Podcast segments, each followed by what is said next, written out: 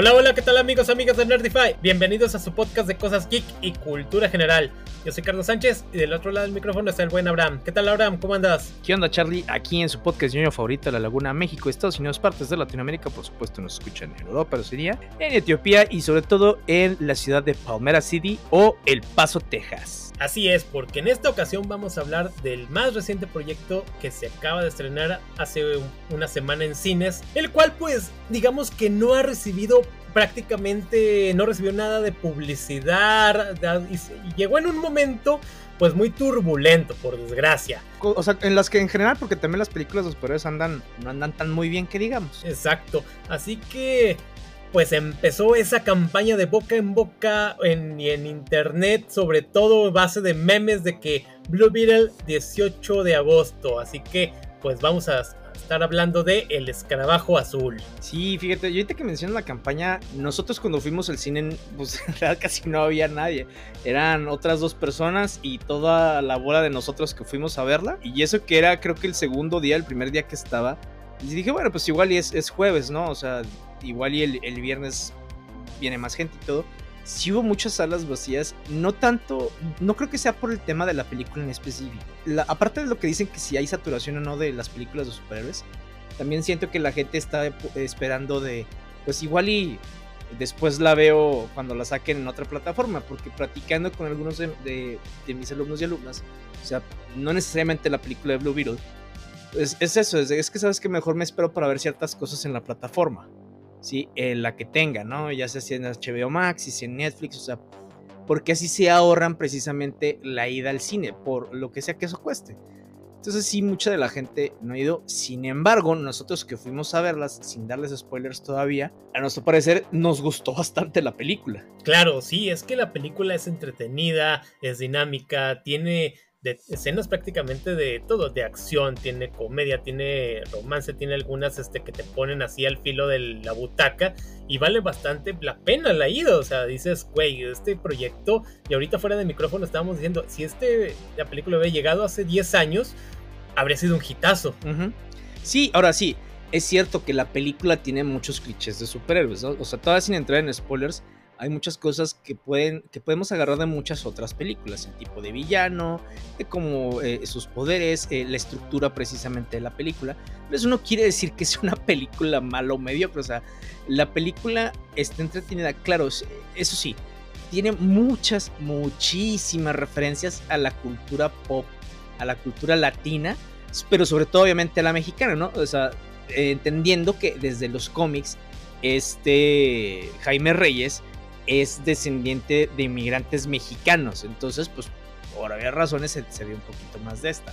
¿no? Tenemos a Suelo Madigreña, a Maridueña, que es buenísimo actor, que le queda un chorro el personaje. De hecho, desde que aparece el casting, nosotros estamos de, ok, o sea, no, no tengo nada que eh, aportar a esto, que comentar más allá de, pues es que se me hace lógico, ¿no? Y tenemos a, a la demás familia, ¿no? Hasta Damián Alcázar, este, que por lo, como político no me gusta, como actor sí. Entonces eh, tenemos incluso a este George Pérez eh, en uno de los, de los papeles también fundamentales de esta película. Y aquí lo padre es que Jaime no, no funciona solo, sino eh, funciona a través de la familia.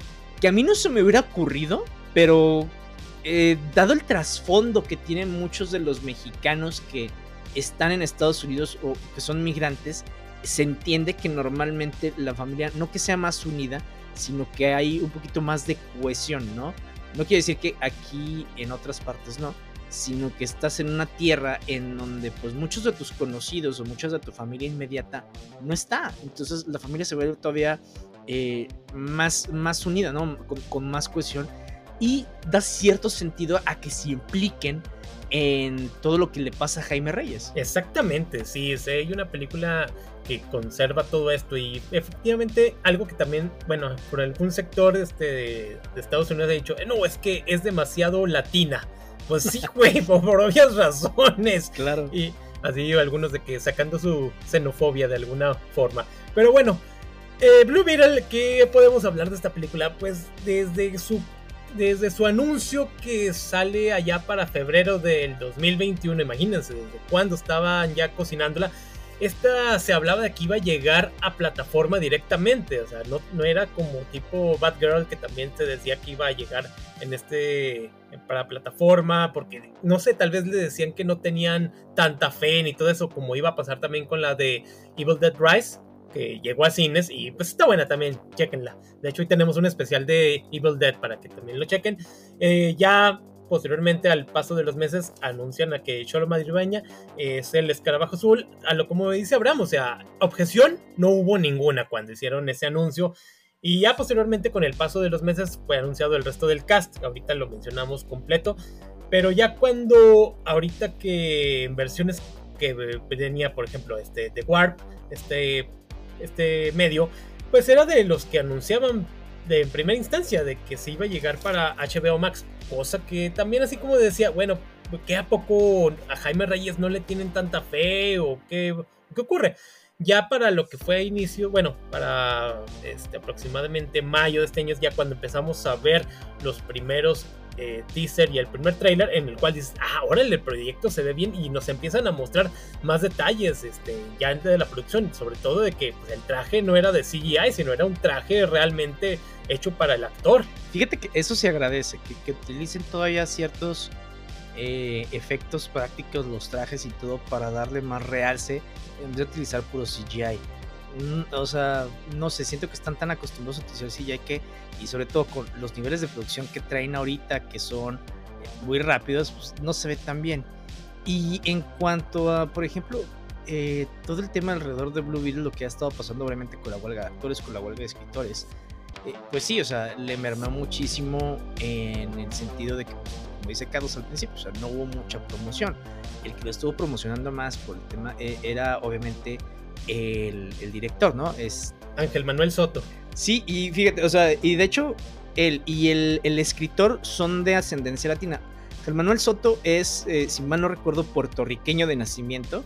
Y el escritor es de, es de ascendencia eh, mexicana. Entonces pudieron dar ese como que giro de darle ese saborcito latino. O sea, mucho de lo que van a ver aquí, que son las referencias a la cultura pop mexicana, yo estaba atacado de la risa, este, porque son pertinentes, es lo que dice que, o sea, normalmente a mí no me gustan las películas de superhéroes que tienen, que tienen demasiados chistes, como que siento que me aburren o me sacan de onda, pero esta como que se me hicieron muy pertinentes, me dieron risa, igual y porque soy más cercano a, ellas que a otros, ¿no? Pero aún así, este, lo que también me gustó fue que supieron manejar a las diferentes generaciones. Es decir, tanto Jaime como su hermana Milagros hablan eh, principalmente en inglés, incluso entre ellos, y una que otra palabra en español.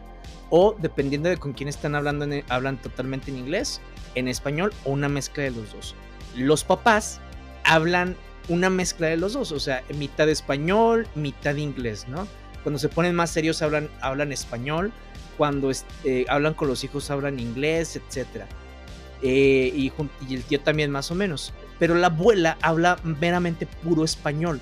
No habla inglés, pero lo entiende. Entonces me gustó como que esa parte de, cómo la familia, o sea, cómo las diferentes generaciones se apropian de un lenguaje cuando son inmigrantes. O sea, los niños que nacieron ahí, pues entienden los dos sin ningún problema, pero como viven ahí durante toda su vida, hablan puro, eh, hablan puro inglés con ciertas frases en español y lo entienden perfectamente. Los papás, que son los inmigrantes que llegaron a trabajar ahí, eh, hablan de los dos, por, eh, uno porque pues nacieron con el idioma español, pero acá tuvieron que aprender inglés y hablarlo para poder sobrevivir y poder estar en, el, eh, en todo lo demás. La abuela que vivió casi toda su vida en México, pues habla puro español, entiende inglés, pero habla puro español. Entonces, a mí sí se me hizo muy interesante esa parte. Este, otros chistes que hacen u otras referencias que hacen normalmente la cultura tenía también. O sea, eh, hay una escena en donde, digo, sin entrar a los spoilers, hay una escena en donde Jaime va cayendo del cielo con el traje. De hecho, creo que se ven los trailers, no la escena completa, pero que va cayendo en donde no sabe cómo activarlo. Y piensa que se va a estrellar al suelo. Y empieza a rezar el Padre Nuestro en español. Entonces digo, cualquier latino hubiera hecho eso. O sea, te sientes en peligro. Pues, Padre nuestro, ábreme en español. Y me dio un chorro de risa porque, o sea, se sintió tan real, güey. Que dije, claro, güey, o sea, incluso yo, o sea, yo soy agnóstico, pero eh, en ese sentido, entiendo que cualquier persona que aunque no practique mucho su religión empieza a decir, verga, mamá, entonces te persinas. O sea, la bendición de la abuela, güey. O sea, está todo muy chido. Sí, o sea, se sienten todos esos rasgos que utiliza la familia latina, mexicana random. Y dices, órale, sí está bien estudiado todo esto. Y eh, ves eh, posteriormente también detalles que hay en la casa, desde inclusive esa parte donde están ellos ubicados, que hay otras familias también eh, latinas, porque podemos ver desde una carnicería, podemos ver también el transformador de luz que hay en cualquier calle de México, inclusive así desgastado todo el poste de, de madera. Y otros detalles que se van viendo ahí en el domicilio, que algunos que se van viendo en el mismo tráiler, para que no digan que hay spoilers, dices, wow, o sea, sí está muy bien estructurada, sí está bien así, checaron detallito tras detallito y también partes de las que vamos a ver donde ellos viven empieza, digamos que a gentrificar, porque esa llamada carnicería que dice pronto un Starbucks, dices, ok, ok, cosas que cosas que no pasan. Bueno, sí. Sí, o sea, por ejemplo, en México está pasando, sobre todo en Ciudad de México y en algunas otras partes del país. Eh, me gusta que la eh, digo, no quiere decir que tampoco en Estados Unidos esté pasando, pero me gusta que el mensaje de la película sea incluso eh, todavía relevante, a pesar de que se grabó hace tiempo. Y, lo otro de esto eh, es que la ciudad acá, eso fue lo único que no me gustó, sí se me hizo muy, ahora sí de cliché. La ciudad se llama Palmera City, ¿no? O sea, ciudad palmera. Es de ah, tropical, latino, etc. Entonces, no me gustó que lo hayan hecho me hubiera, eh, hubiera preferido que lo hubieran hecho como estaba en el cómic, en donde la familia de Jaime es del Paso, Texas. Allí están. O sea, me gusta, me hubiera gustado que hubiera estado así. De hecho, cuando vi Palmera City dije, ay, no me gustó. Digo, no tiene mucha relevancia eh, de si se llama así o no. Pero pues son, cositas así que te dices, me hubiera gustado más que lo hubieran dejado allá, ¿no? Exacto, son detallitos. Y es que se, ya cuando la ves así en perspectiva, parece mucho Miami. Tiene muchos rasgos así, dices, ok, como que... Y sobre todo porque los mexicanos no son, Miami, bueno, Florida no es exactamente un estado que predominen, allá es más que nada cubanos, puertorriqueños, el mexicano pues reside eh, sobre todo yo creo que en California, California, Texas, Chicago, entre otros. Ajá, sí, creo que son los donde predominan. Así que que parezca mucho una ciudad de la Florida, sí dije, mmm, pero bueno, está bien. Cosas que no, no interfieren tanto, no molestan. Y sí, o sea, volviendo al detallito también este del CGI, algo que también este, el director dijo es de que se buscó aprovechar las locaciones que eran locaciones reales, o sea, también que no eran parte de de este fondo verde, fondo azul, y con eso, con solamente agregar poquito, nada más para dar realce, y esto está muy bien porque, como dices, o sea, se agradece que los efectos prácticos se conserven, que todavía pues hace que se sienta más natural la película y efectivamente, o sea, no vemos así efectos que sí los hay, pero no se ven así tan feyotes como ya los tan criticados que las cabezotas flotantes o los bebés que de, de microondas y eso está genial. Pero la película en sí que nos da, primero nos decían que había costado 120 millones, después ya nos revelan de que no, Deadline dice no, costó 104 millones y pues este, el gran problema es la película va a recaudar. Pues sorpresa, poco a poco ha ido empezando a agarrar en la taquilla mundial. Ahorita ya está prácticamente en los 50 millones de dólares, lo cual dices, bueno, ya van prácticamente a la mitad, lo cual eso habla que la gente sí está yendo. El gran problema es que justamente hoy, miércoles que estamos grabando, ya anunciaron de que ya va a llegar ya a plataforma el 19 de septiembre, cosa que pues le va a mar todavía más esto, el, porque también en cuanto a la promoción, es que como mencionamos, llegó en un momento turbulento en los cambios de administración, en dónde va esta película, si es del universo del pasado de, digamos, el de Snyderverse o con el nuevo de con James Gunn y mucha gente así con por loquitos que no, no, yo no la voy a ir a ver ni madres y luego de que dónde va, dónde va aplicada, qué cronológicamente qué va a pasar. Y bueno, el caso es de que decían, bueno, ¿qué me va a aportar? O sea, ¿qué deja? O sea, vale la pena irla a ver después de los fracasos que ha habido últimamente, como la de Flash, que inclusive ya también ha salido nota de que está costando 100 millones más de lo que se había anunciado, cosa que va a aumentar la pérdida, que costó casi 300 millones de dólares realmente. O sea, son detallitos que también así como que hace que los fans pues este le rehuyan a ir y además de que sobre todo porque DC nos ha tratado un poquito mal. Sí un poco así los proyectos han quedado un poquito este medio chafitas pero también son cosas de que hablamos también de la saturación del medio que, que hay actual. Así que pues pronto veremos así estos cambios que se vienen y que la huelga ojalá haga que también tanto ambas compañías pues den un cambio en el timón para mejorar sus productos. Sí, fíjate, eh, y precisamente mucho de lo que, los, que la gente comenta, sobre todo porque pues, estamos, digo, tan acostumbrados eh, a todo que, que, todo se ha compartido, que todo tenga que ver con algunas cosas. Lo bueno de la película es que, o sea, no parecen otros superhéroes como tal, se mencionan. Y lo padre de esto es que puede funcionar, no importa si es en el, en el Sliderverse o en la nueva parte de, del universo de James Gunn, ¿no? O sea, te mencionan superhéroes, sabes que existen, platican sobre ellos, pero jamás dan eh, algo específico sobre lo que ha pasado. Entonces la película se siente conectada a cualquiera de los dos. Entonces, sobre todo si ya han dicho, sabes que va a formar parte del otro y que la gente es que cómo se conecta con el otro. Pues es que no es necesario que se conecte. O sea, mencionan, los super, mencionan a Superman, mencionan a Batman, obviamente a, los pasados Beatles, eh, mencionan a, Flash. O sea, está bien a final de cuentas. O sea, te los mencionan, platican de ciertas cosas. O sea, por ejemplo, ah, es que Flash protege Ciudad Central, Batman Ciudad Gótica. O sea, y sí lo dicen, pero no es necesario para la trama, ni está conectado con algo más. Y eso está súper bien, O sea, no tiene una conexión con absolutamente nada. Y creo que puede funcionar bien. Si tú la quieres agarrar como una película conectada a este universo que ya se está acabando, que es el, el, de, el Zack Snyder, la puedes agarrar sin bronca.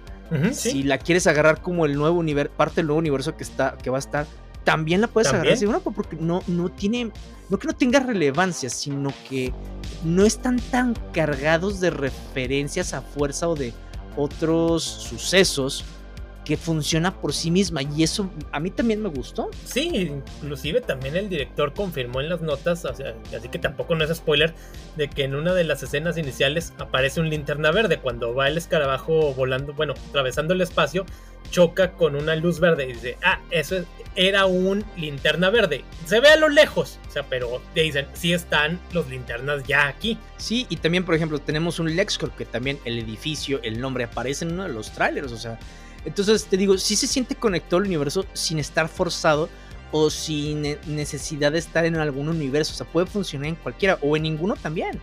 O sea, aquí lo padre es que dices, sí hay superhéroes. Y eso también es, está padre. O sea, una de las frases que a mí me da risa, y de hecho la comentamos cuando salió el tráiler al principio, ya hace, hace varias, eh, varios meses, en donde el tío de Jaime dice, Batman es un fascista. Este, porque están comentando de varias cosas. Ah, este, como lo de Batman. O como esto. Entonces, eh, te da risa, pero sabe, o sea, la gente tiene, y en ese momento también me gustó, porque la gente tiene diferentes conceptos de lo que son los superhéroes cada uno. O sea, por ejemplo, al tío le parece, y de hecho lo vas viendo durante la película, el tío es más socialista, em, anticapitalista. Y él, él dice, es que Batman es un fascista, por esto, esto y lo otro. O sea, y está bien, a final de cuentas, no todo el mundo tiene que estar de acuerdo con eso. Y eso a mí se me hace como que le da más riqueza a las cosas, porque cada quien, como no conoce al 100% los superhéroes, porque los ven como figuras externas, pues se forman diferentes opiniones. Aquí, por ejemplo, sabemos, porque también en el trailer nos dicen, que ya hubo otros Blue Beetles, como el caso de este... Ay, se me... Dan Garrett. Este, Dan Garrett, exactamente. Dan Garrett y Ted Cord. O sea, eh, Ted Cord es el que casi todo el mundo conocemos aparte de Jaime Reyes. Dan Garrett no tanto, pero fue el primer Blue Beetle. Sí, y aquí está... de los época de, ah, de, antaño, del 39, desde Fox Comics, Charlton Comics y posteriormente a DC Comics. Ajá, incluso, o sea, en la película toman ciertas cosas de cómo el escarabajo les ayudó a ambos. Le decía que, ¿sabes que Hay ciertas cosas que no me gustó lo que dijeron de, de Dan Garrett, pero bueno, X. Este, porque no es, no, es, no es como los cómics, ¿no? Y de Ted Cord normalmente lo ponen así, o sea, Ted Cord era una, persona que sabía tecnología, que sabe utilizar eh, la tecnología y utilizó el escarabajo como para sacar ciertas cosas de ahí. Entonces lo equipararon con Batman y de hecho una de las cosas que dice este, el tío de Jaime Reyes es que es que parece Batman y sus gadgets pueden ser similares, pero Ted Kord tenía ingenio, tenía esto, ayudaba a la gente de que estaba aquí, o sea, a los marginados y todo, entonces está chido, güey. Eh, eh, me gustó esa parte en donde sin necesidad de que te demostraran al actor o flashbacks, hablaban del legado que dejó. Exacto, sí, un alguien querido por la misma gente. De hecho, inclusive ya también lo, llegamos a mencionar aquí, esas discusiones que hay de Flecha Verde con que también le dice fascista a Batman. sí. También lo considera de esa, de esa forma. Y después son amigas y aliados, la neta. O sea, claro. como que empieza, ah, bueno, ok, si eres un niño rico como yo, pero no eres como yo pensé. Claro, exacto, pero porque dinero atrae dinero. Sí, entonces, o sea, sin entrar en spoilers, la verdad es que te digo, la película otra vez sí, tiene una estructura muy fácil y, que puedes ir, dice, ah, va a pasar esto y esto. Y sí va a pasar. Y pasa. Pero aún así está interesante. E incluso hay escenas en donde están, digo, no, no, no voy a decir, no están fuertes, pero son escenas que te llegan al corazón, güey. Dices, ah, esto y lo otro. O sea, el cómo la familia sobrelleva ciertas cosas, el cómo este, tratan de ayudarse a sí mismos, también está muy chido, güey. Este, entonces, eso es lo genial, más allá de todo lo que sí, de todo lo que está. Ahora, como spoiler, sin necesidad de que sea spoiler, porque también lo vemos desde los trailers, es que el, el villano es un. Eh, parece tener las mismas, los mismos poderes, entre comillas, o habilidades que este Jaime Reyes, ¿no? Que Blue. Pero aquí en ese nos habla de los OMAC, y eso me encantó, porque cuando introducen a Jaime Reyes de lleno al universo de DC en los cómics, uno de los primeros antagonistas que tiene son los OMAX, ¿no? One Man, eh, One Man Army Corps. Y Brother Eye, que bueno, aquí no lo vamos a mencionar porque no tiene nada que ver. Pero me gustó eso, dije, ok, o sea, algo similar a los cómics. No igual, pero algo similar. y también lo padre del villano, mm, eh, porque hay dos villanos, ¿no? Este, pero lo padre del villano es que no es en blanco y negro y eso también me gustó bastante. sí, sí, no, que no es así de que somos malos porque sí. Tampoco los buenos son así que me, me hago bueno porque las circunstancias así lo hicieron, o sea, y, vemos ahorita, vamos a los spoilers tal cual, porque sí, ya, como que tenemos ya ansias de ir para allá. Así que pues, este, es el cast, pues ya básicamente ya creo que ya lo conocen, a Bruna Mezquina, Jenny Cord, George López, Rudy Pérez, el tío, tío Rudy, Susan Sarandon, que es Victoria Cord, que ella sí es la mala malota de la película, Damián Alcázar como Alberto Reyes, que papá de Jaime Reyes, Becky G, que es la, esta voz que oye en el traje, que sería Kaji, Kajita, y Raúl Trujillo como este Carapax, que es este que, acabas de mencionar. Así que pues el cast está muy rico y realmente todos lo hacen muy bien, o sea, las actuaciones me gustaron, todos hacen una buena conversación sobre todo lo que es la familia Reyes, o sea, ya ahorita ya lo hablamos cómo se siente esa buena cohesión y se siente pues una de una forma muy orgánica. Sí, ahora una de las cosas que no me esperaba era que falleciera el, personaje de Damián Alcázar, ¿no? El papá. Eh, pero no fallece porque lo matan, o sea, y eso es también lo que me gusta, que no sea, que no sea a través de la tragedia. Tuvieron una tragedia por muchas circunstancias. Este, también se ve cómo van, eh, cómo tienen broncas, como muchas de las familias. Es que sabes que estamos quebrados, no nos ha ido bien, podemos perder la casa, va a pasar esto. Y decidiendo decirle a Jaime porque él está estudiando la Estudiando que me da risa. Eh, sí, es lo que te voy a decir, que me da risa porque vi varios comentarios que me dan risa en Twitter.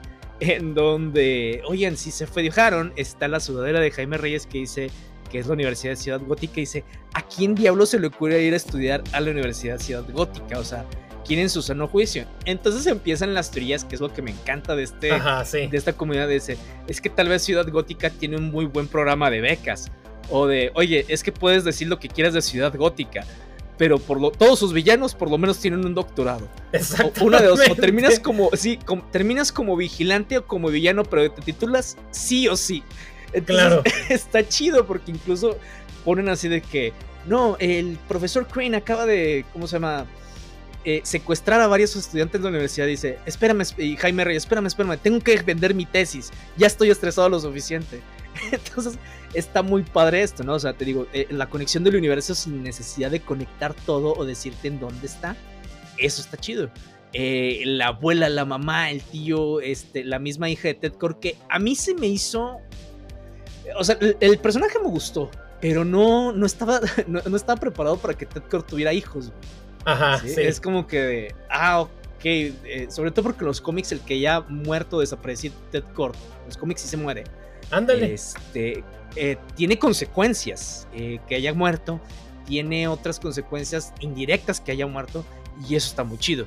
Exacto. acá dicen que murió, que está desaparecido, al final vemos que estaba desaparecido nada más. y una de las cosas que comentan, porque nunca vemos una fotografía real, vemos una imagen que pinta la mamá de esta, de la hija de, esta Jenny. De Jenny Cord. De Jenny Cord, eh, que pinta la mamá y se ve como un retrato. Y no sé por qué en algún momento de la vida pensé que era, había escuchado algo de Jason Sudeikis. Pensaba que eran rumores y todo total. Se parece a Jason Sudeikis, ¿no? O yo pensaba así.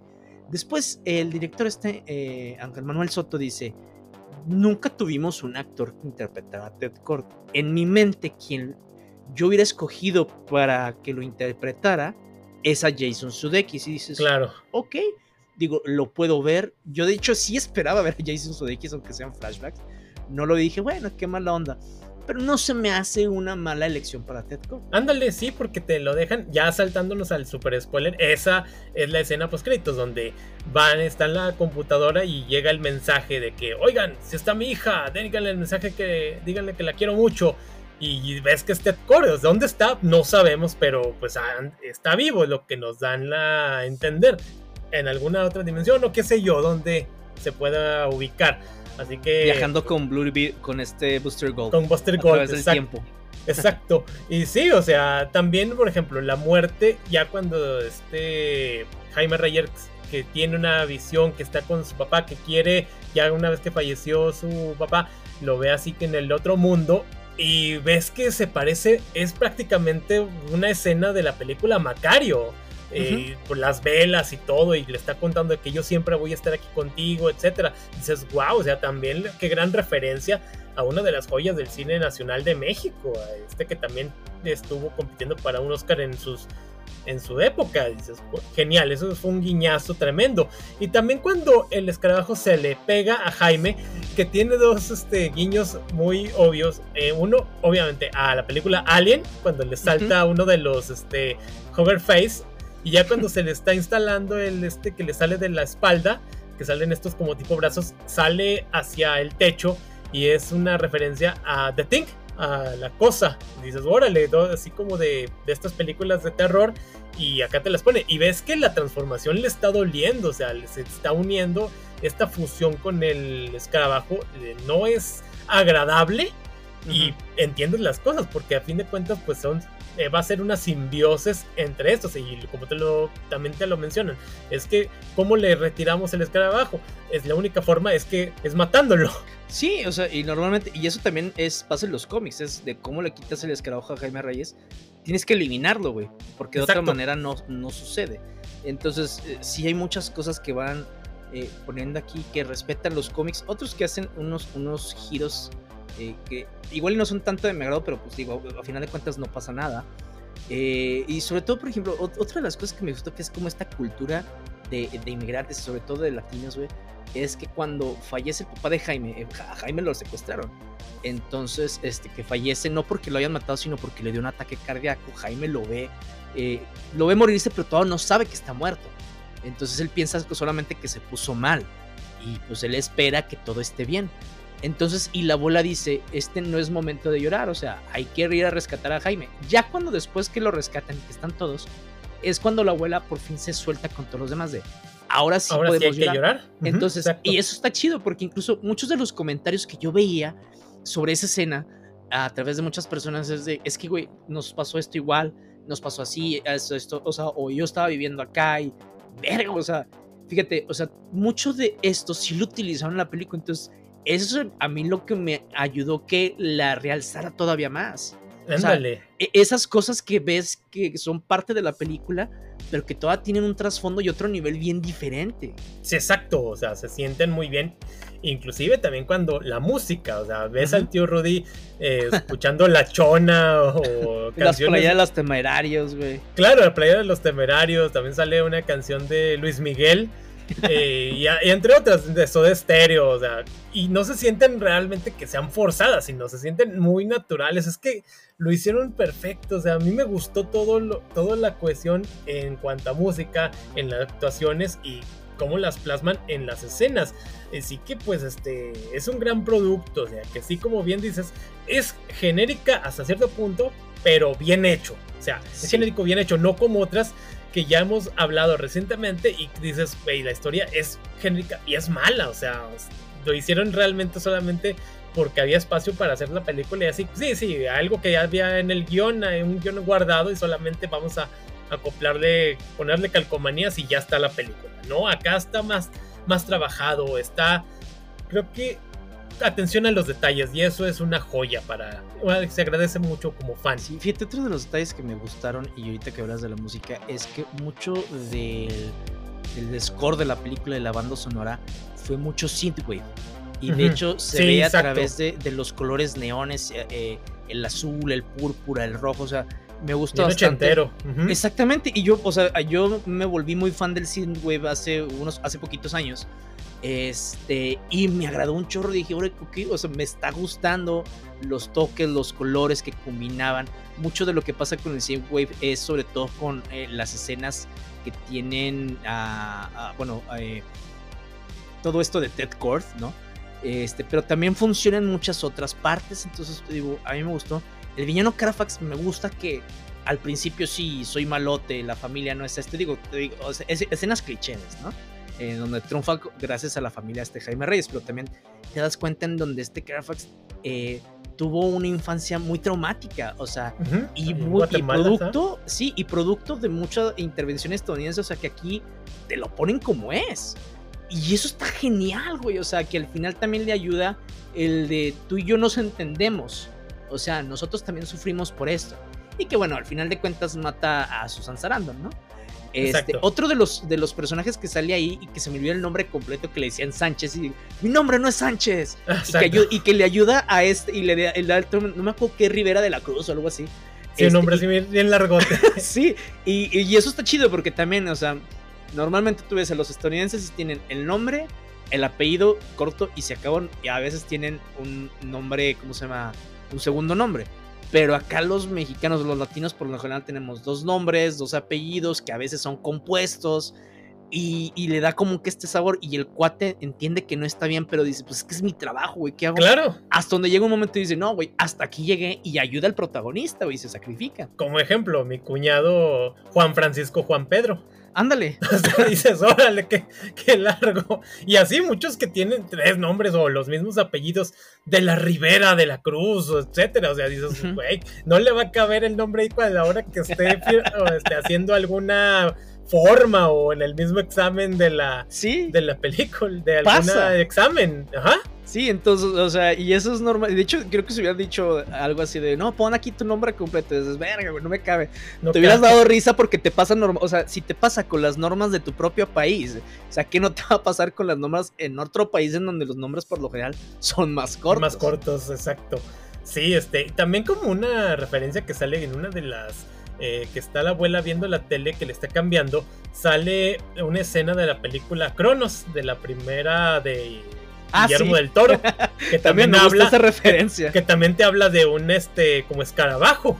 Dices, wow, qué buen, qué guiñazo realmente. Y sobre todo a Guillermo del Toro, que pues es uno de los más representantes en, lo que es este del cine nacional. Sí, claro, te digo, o sea, la película a mí me gustó bastante. O sea, en la sí no hay mucho spoiler que les podamos dar, eh, como decimos, eh, sigue estructuras tradicionales de películas superhéroes, pero eso no quiere decir que no esté buena, o sea, es que es otra vez, eh, podemos hacer como que es que está buena, es que tiene esto, pero es que hasta que la vayan a ver van a entender a qué nos referimos.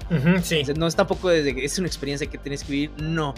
Pero cuando la veas es de, ok, entiendo por qué, ajá. Sí, así que pues dejen de estar ahí leyendo nomás comentarios y eh, algunos negativos que dices, ay, güey, ni la han visto y ya le están echando, le están tirando hate. Hay, hay, haters porque sí. Sí, hay loquitos, pero eh, también así otra, en una entrevista de Hollywood Reporter, este, lo que es este el director, que la abuela, o sea, le estabas viendo que también tiene su pasado guerrillero, porque agarra un arma, una heavy machine, y se agarra a los guardias a todo lo que da, o sea, a los otros güeyes. Y a lo que dice Ángel Manuel Soto es de que le gustaría un spin-off de la abuela en su etapa zapatista revolucionaria, cosa que ya no me quedó claro si era una broma o si de veras le interesaría hacerlo, lo cual dices, órale, pues qué loco. pero dices, pero sí checas también eso, esos detallitos a lo que sería. Pero sí, o sea, es una experiencia interesante, la película vale mucho la pena, es genérica buena, ya en pocas palabras. Sí, pero está chido, o sea, porque también eh, la hermana, el cómo se ha visto que se ha sacrificado la familia y el cómo ella también de repente dice, pues yo mejor ya no sueño más allá.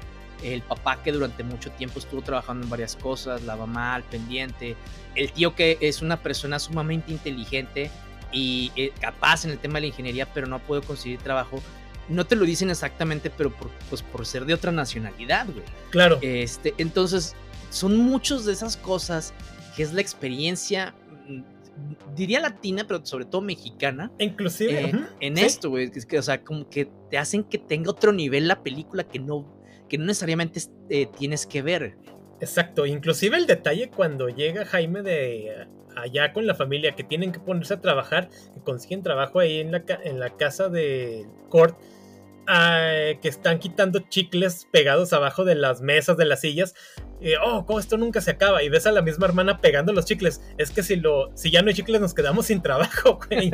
Ella misma lo hace. Así que pues también van buscando la forma en cómo tratar de sobresalir.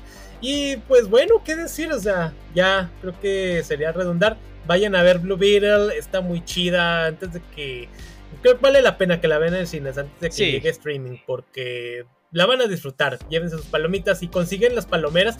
Me dice, oye, bueno, la palomera también en forma del escarabajo de la nave está bien chida. Y que este sale también en la película. Ya dices, qué guiñazo y qué, qué joya para los fans. O sea, pero si la consiguen, que no sé qué tanto la hayan buscado los revendedores malditos.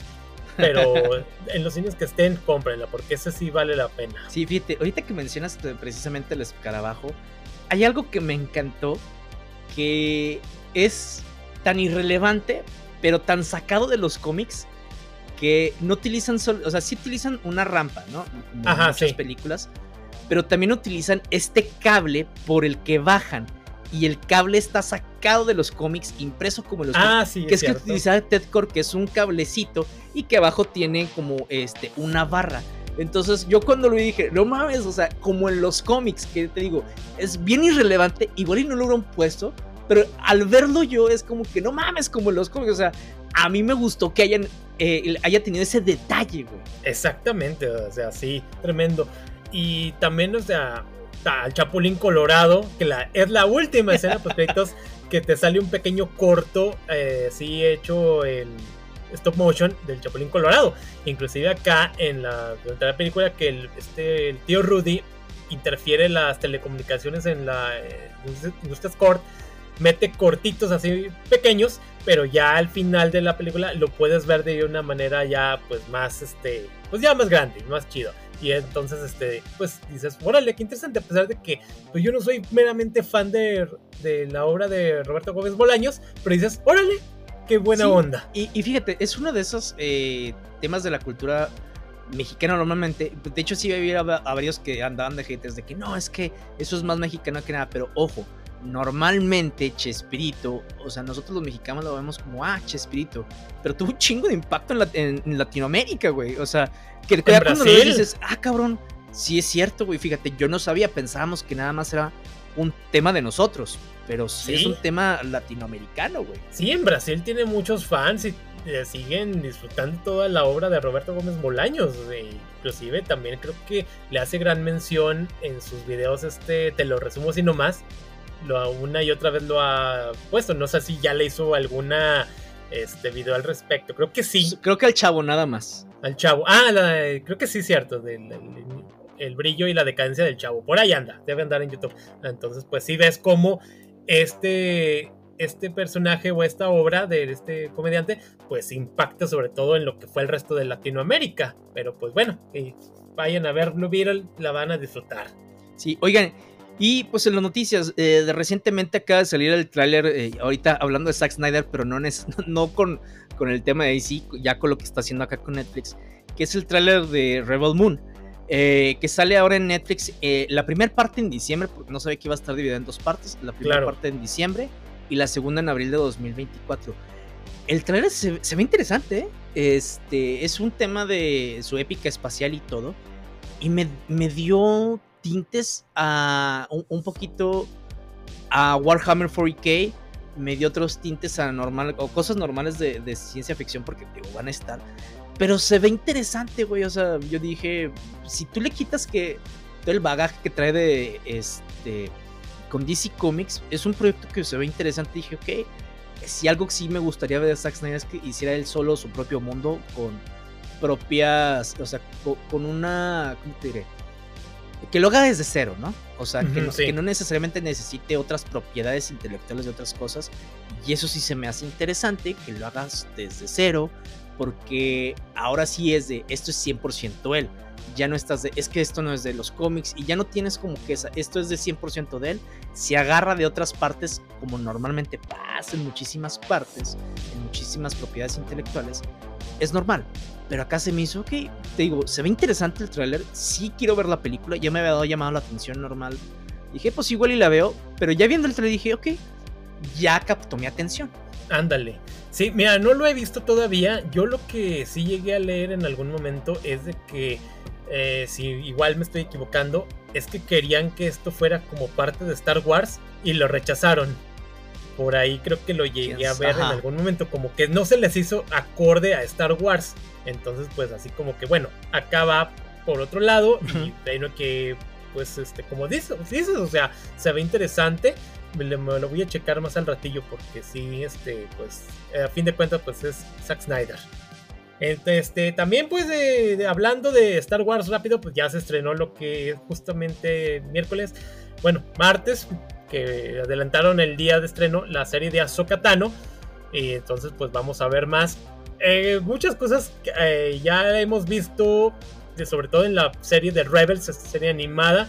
Así que pues se sacan de onda en algunas cosas, pues es que les falta ver alguna guía mínimo que ah, debe haber ahí en YouTube de que guía para ver Rebels, digo, para ver Ahsoka. creo que incluso incluso el mismo Disney dijo que cuáles cuáles podías ver antes de, de esta. Y sí me quedé, ay, güey, como que tarea para ver otra serie me da hueva, pero digo, yo lo que la vi, este, lo que he visto, ya después hablaremos de esto, a mí me gustó, o sea, hay pelas con sable láser, entonces es directamente like.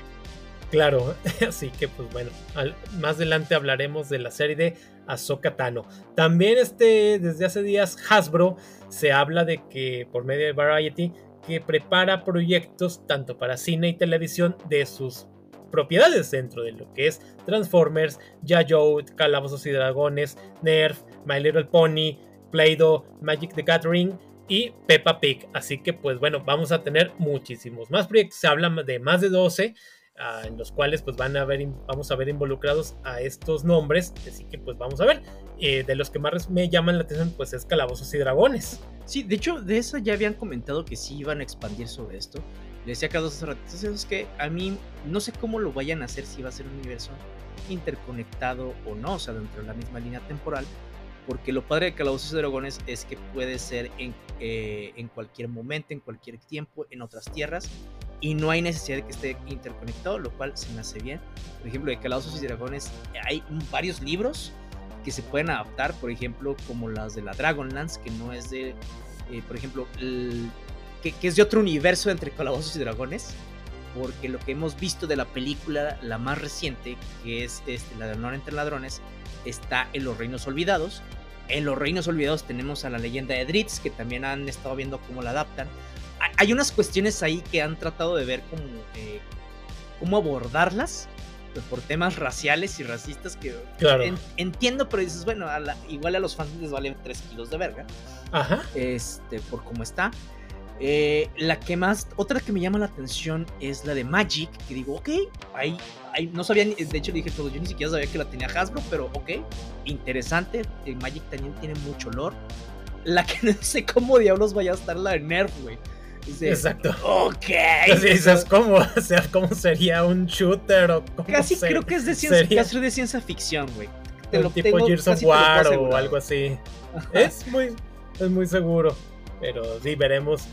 Pues sí, tendremos tarea por delante para hablar de algunos de estos que sí se vean buenos. Así que pues ahí estará. Eh, también este, se habla de que Ghost Rider estaría llegando al MCU.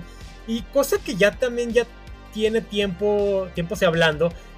Pero se dice que por la pandemia eh, se ha ido retrasando todavía más. De hecho, hay un portal que se llama My Time, My Time to Shore que se dice que el personaje estaría llegando en un especial de Halloween para más adelante, que porque los planes son de que Ghost Rider este, llegue para lo que sería la película que también se ha ido trazando, la de Blade. Así que pues bueno, este, estará llegando una nueva versión del personaje. Todavía no sabemos cuál sería, cuál de los tres Ghost Rider, pero pues ahí estará. Eh, también pues este, hoy 25 de agosto ya llega, ya se estrena la película de Flash, ya llega a lo que es HBO Max. Sí, digo, la como fijera, pues ya que la de Flash, eh, mucha gente que tampoco lo fue a ver al cine porque dijo, no, pues, mejor me espero. Entonces, y sobre todo por las críticas, ¿no? Eh, las críticas no han sido buenas. A nosotros la disfrutamos, tampoco es una mala película, o sea, tampoco es la gran cosa. Sí estuvo muy cañón el, el, el, mame de, no, lo mejor que ha sacado DC desde The Dark Knight. Entonces, si ya vas con ciertas expectativas, cuando lo ves dices, a ver, no está mala, para nosotros no se nos hizo definitivo. Exactamente, pues tampoco es la. Tampoco no mames, güey. O sea, sí, de hecho, es una buena película, es una película, está bien, pues está bueno. O sea, tampoco esperábamos la gran cosa. Ajá. Pero sí, sí hyperla de esa manera, también yo creo que siento que sí, que sí le perjudica. Pues es que Michael Keaton también influía ahí en el que, oh, vamos a volver a ver a Batman, el Batman que nos gustó de, de niños. Y creo que eso era también parte de lo que vendía. Pero pues bueno, ahí ya, ya la podrán disfrutar. Bueno, ya la pueden disfrutar este viernes.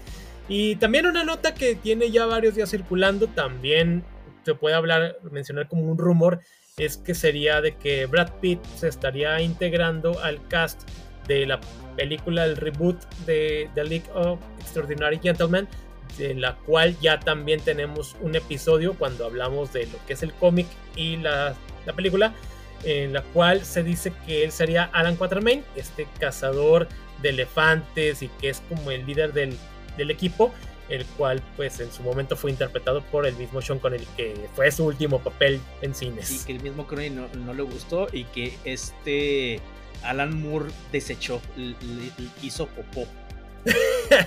ya sé, cosa que también ahorita mencionábamos es de que pues eh, Brad Pitt se ve muy joven para ser este personaje. Es que, o sea, los, los actores de Hollywood, eh, que le decía que es que, ¿sabes qué? Digamos que podría tener tal vez la misma edad que Sean Connery cuando interpretó a Alan Quartermain, pero se ve más joven, güey. muchísimo. Está cañón, o sea, obviamente por eh, los avances de la medicina, el estilo de vida y todo, pues sí es diferente, pero sí es de, lo vas a tener que envejecer o de plano contratar a un actor que se vea grande. Claro, y sí, porque bueno, a fin de cuentas, pues Brad Pitt atrae taquilla y pues ahí andas, de hecho, recientemente tiene todavía películas muy relevantes y pues bueno, este, veremos si esto no es simplemente un rumor, pero pues bueno, ya también es una obra que también creo que merece su reboot, porque también la película, que no es mala, tampoco es súper wow, porque tampoco pues ya no tuvo secuelas ni, mucho más que también de mencionar lo que es este la Liga de la Gente Extraordinaria, tampoco es que digas, ay güey, tiene un chingamadral de fans. sí, pues no, la neta no. O sea, el cómic es bueno, la película, si la separas del cómic, también es, es, palomera. Entretenida, exacto. Eh, de hecho, a mi hermano le gustaba mucho, hasta después supimos que era un cómic. Digo, a pesar de que ahí decía como que tomamos mucha atención hace. Ajá, sí. Este, pero ya después dices, ok, si la compras con el cómic, pues sí. Si la tomas como película normal, bien, güey. Es como también en su momento cuando las películas de La Máscara o Los Hombres de Negro, que son basadas en cómic y uno ni cuenta hasta día después. Claro. Así como que, ah, órale, qué loco. Y que nada que ver con sus contrapartes. Sobre todo la de La Máscara, que es más violenta, más violentísimo el cómic. De hecho, y, de hecho, ahorita precisamente platicando de, de Los Hombres de Negro, No diría que fue el primero, pero es el que más se me viene a la mente de los primeros este, cambios de, etnicidad en un personaje. Porque el J original era güero. Acá sabemos que el J de, de las películas es este Will Smith. Pero pues ya ni nadie se acuerda que es güero, güey, el, original. Exacto. Ya a nadie le importa, güey, la neta. Claro. Inclusive ya también este del personaje de Nick Fury, o sea, ya lo ves en, los cómics de hace años, eh, así blanco y dices, ah, cabrón, y ya, ya lo ves más como el Nick Fury actual, o sea, ya así como que... Sí, hasta ya... te saque de pedo, güey. Exacto, sí, dices, ok, qué loco. Pero pues sí, así las cosas, este, veremos qué ocurre con este proyecto que todavía falta que se firme.